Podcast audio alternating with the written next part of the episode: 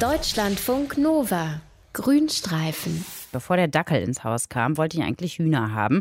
Ich habe ja das Glück, dass hinter meiner Wohnung so ein bisschen grün ist. Und ich fand das so eine, ja, ganz schöne Vorstellung, dass da so ein paar hübsche Hühner rumlaufen und so ein bisschen picken. Und äh, mehr Bio kann so ein Frühstücksei ja nun eigentlich auch nicht sein als vom eigenen Huhn. Wer ähnliche Gedanken hat, für den gibt es noch ein paar Infos mehr dazu zum Haustier Huhn. Jetzt von unserem Tierexperten Dr. Mario Ludwig. Hallo Mario. Hallo Steffi.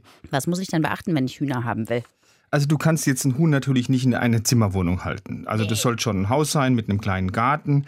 Du brauchst dann noch einen Stall, der muss Legeneste haben, der muss Kotbretter haben, der muss so einen kleinen Auslaufzaun haben, der muss auch fuchssicher sein, der Zaun. Und die Hühner, die sollten auch wirklich ein paar Stunden am Tag so frei im Garten rumlaufen dürfen. Und es sollten auch mindestens drei Hühner sein, weil Hühner sind ja sehr soziale Tiere. Die fühlen sich in der Gruppe viel wohler, als wenn sie einzeln gehalten werden. Ein Hahn musst du nicht unbedingt dabei haben. Und der Pflegeaufwand, der hält sich wirklich in Grenzen. Also die müssen einmal am Tag halt mit Wasser und mit Körnerfutter versorgt werden. Natürlich musst du den Stall auch regelmäßig reinigen. Das Beste ist, man lässt sich da von einem Profi beraten.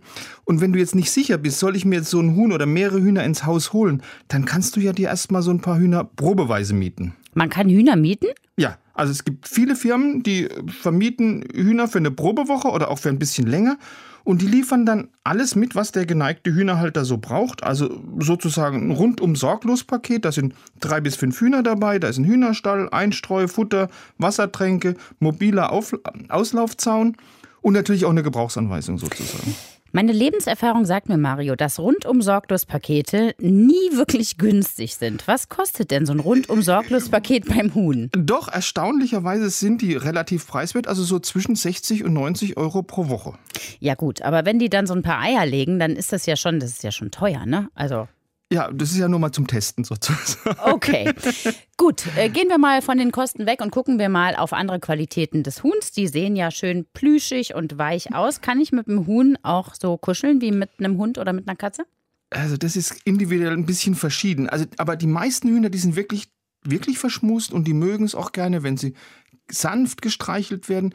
Und wenn du so ein Huhn mal anfasst, das Gefieder, das ist sehr, sehr weich und das mhm. lässt sich auch mhm. wirklich ganz angenehm anfassen. Also ist nicht irgendwie so eine harte Borstenfeder oder so. Also wenn ich Glück habe, bekomme ich ein Kuschelhuhn auch noch ja. ins Haus äh, beim Miethuhn.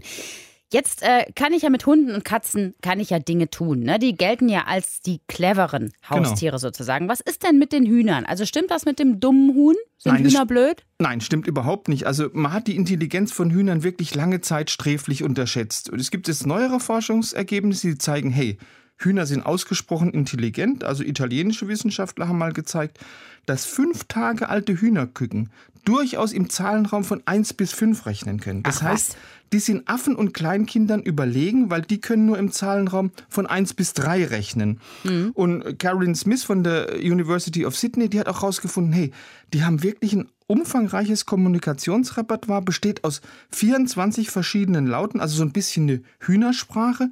Und die hat auch herausgefunden, Hühner beobachten sich auch gegenseitig und lernen dann auch voneinander. Wie sieht es denn eigentlich aus mit dem Lärm? Also ein Hahn, wissen wir, der macht Krach. Äh, da könnte ich ja unter Umständen auch so ein bisschen ähm, Ärger mit den Nachbarn bekommen, wenn ich mir so einen ins Haus hole. Ne? Ja, das steht tatsächlich ins Haus. Also es gibt auch zum Thema Lärmbelästigung der Nachbarn durch entweder Hahnengekrähe oder Hennengegacker. Da gibt es jede Menge Gerichtsurteile. Die fallen zum Teil sehr unterschiedlich aus. Also Landgericht Hildesheim sagt zum Beispiel, wenn Hühner in unmittelbarer Nähe zu einem Nachbargrundstück gehalten werden und von dem Schreien eines Hahns geht eine massive Lärmbelästigung aus, dann kann der Nachbar tatsächlich verlangen, dass der Tierhalter diese das heißt dann juristisch Störung mindert oder behebt. Ja, in Wahrheit heißt das, der den Kopf abgeschlagen. Ne? Das, ich wollte es nett ausdrücken. Das Landgericht Kleve sagt dagegen, hey, äh, ein Weckruf von einem Hahn um 3 Uhr morgens, und das ist ja wirklich heftig, in einem ländlichen Gebiet ist ortsüblich und muss deshalb hingenommen werden. Und teilweise sind diese Urteile wirklich absolut skurril. Inwiefern? Also es gibt wirklich diverse Urteile, da werden wirklich Stundenpläne festgelegt. Wann darf ein Hahn krähen und wann darf er nicht? Also wann muss man in einen schalldicht isolierten Stall sperren? Und es gibt sogar Entscheide über eine Mittagspause, die ein Hahn am Wochenende einlegen muss. Also ganz skurril, diese ganze Geschichte. Sehr skurril, aber wie wir eben gelernt haben, Hühner und Hähne sind ja schlau. Also kann man denen ja möglicherweise beibringen, wann sie krähen dürfen und wann nicht. Dr. Mario Ludwig war das, unser Tierexperte über das Haustier Huhn. Dankeschön. Deutschlandfunk Nova. Grünstreifen.